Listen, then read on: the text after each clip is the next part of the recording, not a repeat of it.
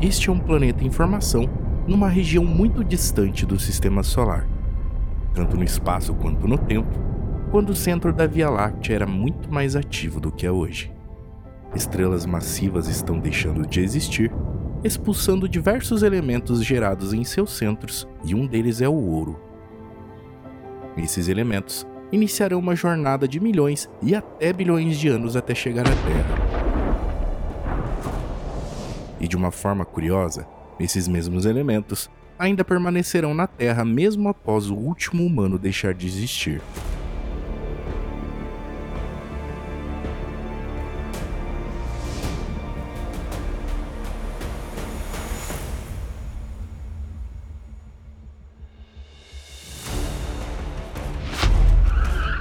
Além do ouro, existem elementos que têm origens ainda mais exóticas, nascendo em lugares ainda mais hostis e distantes. Se alguém os observasse no seu local de origem, poderia jurar que fazem parte de um universo alienígena a manha estranheza. Hoje, vamos detalhar um pouco mais sobre a origem desses elementos e como elementos ainda desconhecidos, originados em mundos distantes no universo, podem estar, podem estar mais, mais próximo, próximo do que imaginávamos.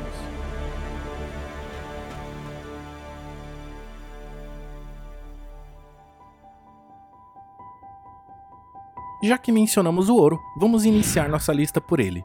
Como este precioso metal só pode ser criado sob condições astronômicas extraordinárias, ao contrário de muitos elementos, ele é um metal bastante raro. Tanto que durante milênios, com todo o ouro extraído ao redor do mundo, estima-se que apenas 200 mil toneladas deste material precioso tenham sido desenterrados até agora. Apesar de parecer bastante, essa quantidade é o suficiente para formar um cubo com 22 metros de cada lado. E hoje, acredita-se que existam no subsolo apenas mais 50 toneladas, com a maioria dessa quantidade estando sobre o núcleo do planeta, totalmente fora do nosso alcance. Agora você deve estar se perguntando: se produzimos diamantes e muitas outras coisas artificialmente, dá para fazer tranquilamente ouro também. Para fazer o ouro, é preciso usar um processo chamado de transmutação, que consiste em transformar um elemento em outro através de reações nucleares, isso pode ser feito em aceleradores de partículas, reatores nucleares ou explosões atômicas. Mas como podemos ver, isso requer muita energia, equipamentos sofisticados e condições controladas. Atualmente, esse processo é muito caro e ineficiente, pois produz apenas uma pequena quantidade e, como consequência, gera radiação e resíduos nucleares, o que não é vantajoso nem prático. Então, é muito mais fácil e barato usar o que é encontrado na natureza. Outro elemento que é bastante comum, aliás, é o quarto elemento mais comum na Terra, mas não é facilmente encontrado puro na natureza, é o ferro. Ele geralmente está misturado com outros elementos, formando os minérios de ferro.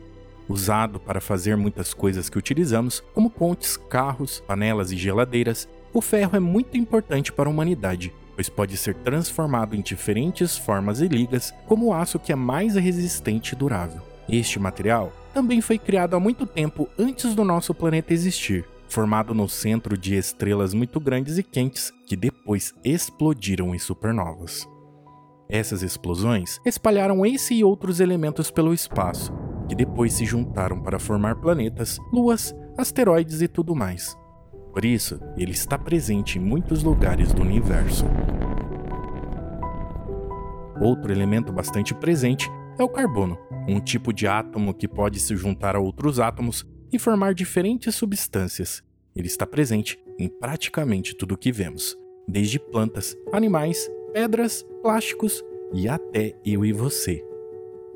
O carbono é comumente produzido em estrelas que têm baixa e média massa, ou seja, aquelas que têm entre 0,5 e 10 vezes a massa do Sol. Essas estrelas, quando envelhecem, o liberam no espaço junto com parte do seu gás, e também através de ventos estelares ou explosões de nebulosas planetárias. Inclusive, há registros feitos por telescópios de algumas estrelas gerando esse carbono e lançando no espaço.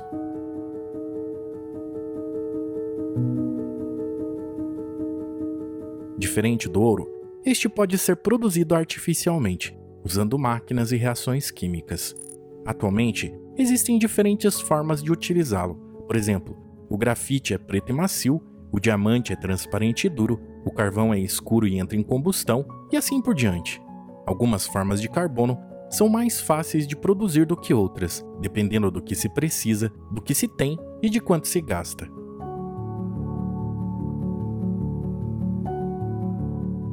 Muitos elementos observados no universo também podem ser produzidos na Terra. No entanto, assim como o ouro, alguns se tornam tão difíceis de criar que fabricá-los é uma tarefa impraticável e, por consequência, limitados no planeta.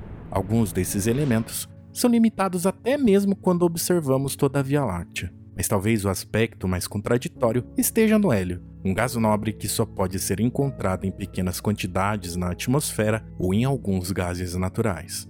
Ele é utilizado em balões, dirigíveis, refrigeração, medicina e outras áreas. Este gás foi produzido em grande quantidade no início do universo. No entanto, o fato de o hélio ter sido formado no Big Bang não significa que ele seja abundante na Terra. Isso ocorre porque o hélio é um gás muito leve, que não se combina com outros elementos e não se dissolve na água, podendo escapar da gravidade da Terra. O hélio presente na atmosfera terrestre acaba se perdendo no espaço com o tempo, enquanto o hélio no interior do planeta tende a ficar preso em rochas ou minerais. Além disso, a Terra recebeu muito pouco hélio do espaço, pois ele foi varrido pelo vento solar durante a formação do sistema solar, tornando-o raro na Terra, mas abundante no universo.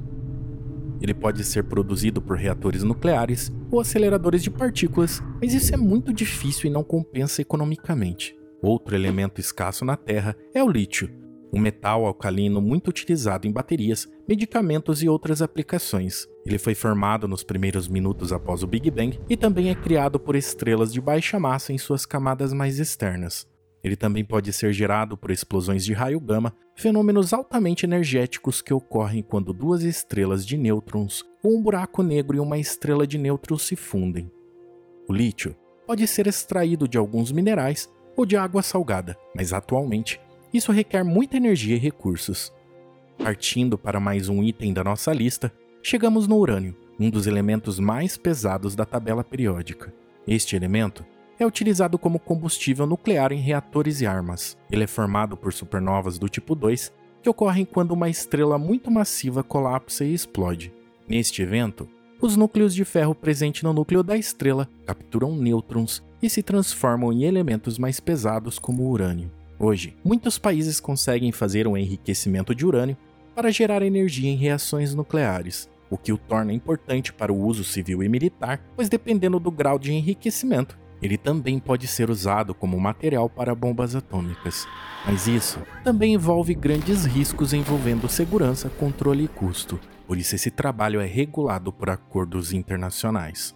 Na natureza, o urânio pode até ser encontrado em alguns minérios, mas a sua extração e enriquecimento também envolvem processos caros e bastante perigosos.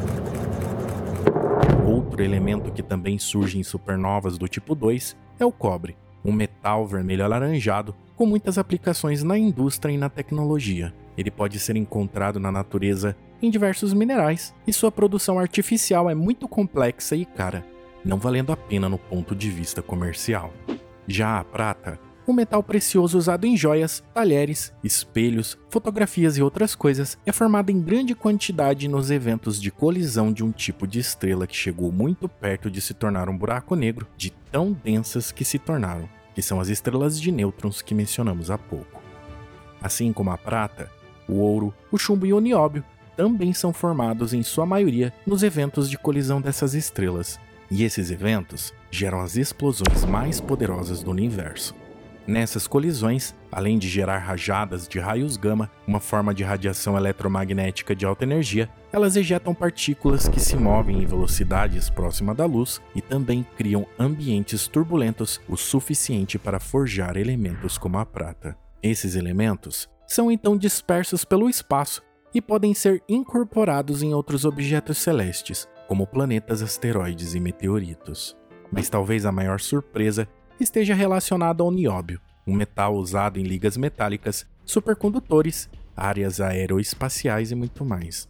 Ele é abundante no Brasil, mas sua exploração é controlada por questões estratégicas e geopolíticas. Ele pode ser criado artificialmente na Terra, mas assim como alguns elementos que citamos, a limitação para produzi-lo envolve a falta de tecnologia e de energia suficientes para reproduzir esses processos e a geração de resíduos nucleares. Na tabela periódica, todos os elementos naturais encontrados na natureza possuem números atômicos até 98, que é o do Califórnio, Há também os elementos que podemos gerar artificialmente, que são aqueles com números atômicos acima de 98 até os 118 e que são criados em laboratório por meio de condições extremas. Estes elementos normalmente são muito instáveis e se desintegram rapidamente em questão de segundos ou até menos. Contudo, no universo, a hipótese de que esses elementos, entre o 98 e o 118, podem ser encontrados em grandes quantidades sem se desintegrar, e muitos pesquisadores vão ainda mais longe, acreditando que exista elementos além do 118.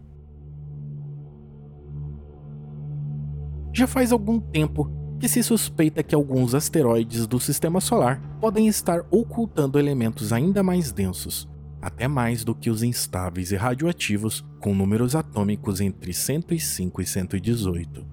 Suspeita-se de que alguns desses asteroides podem conter elementos superpesados que não estão na tabela periódica, e isso seria possível devido a processos desconhecidos que geram esses elementos de forma estável.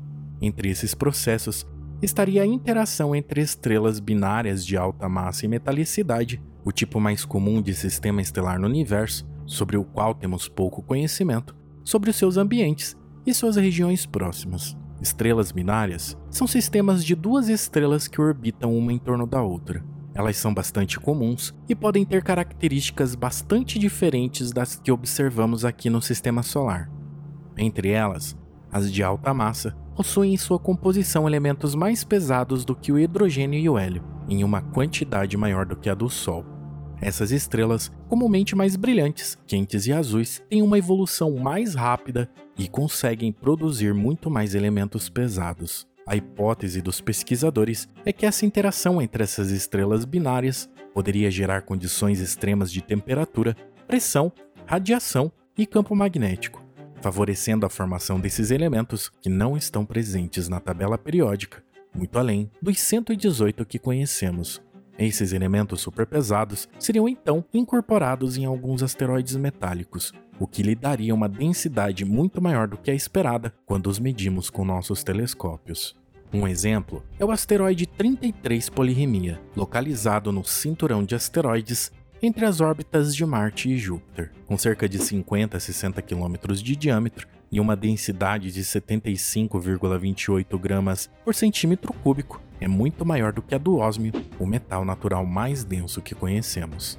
A densidade do ósmio é de 22,59 gramas por centímetro cúbico. Isso significa que o asteroide 33 Polirrhenia tem uma densidade de 3,3 vezes maior do que a do ósmio.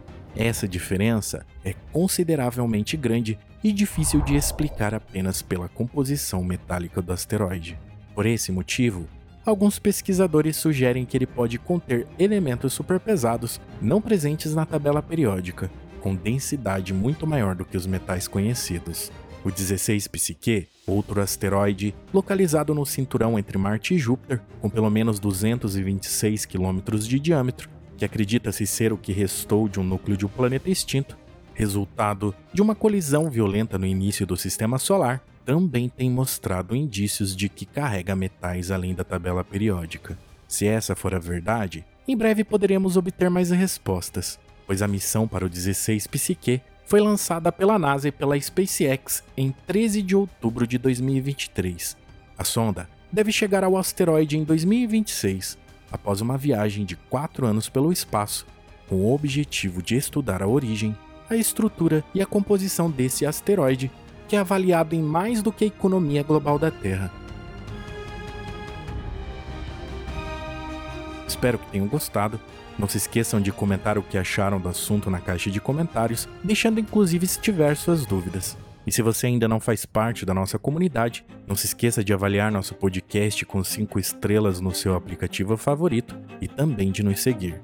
Valeu demais e até a próxima semana.